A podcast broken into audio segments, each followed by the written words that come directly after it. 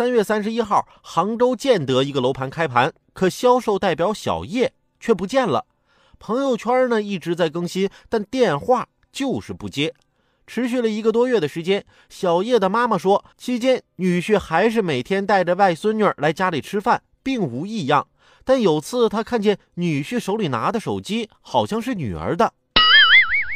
经过调查，丈夫唐某交代，因与妻子在感情问题上发生争吵，在五岁女儿熟睡时，他掐死了妻子，之后到距离家里一公里车程的山坳里去抛尸。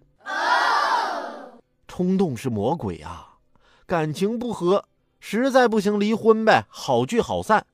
再说，有什么矛盾是不能好好沟通来解决的呢？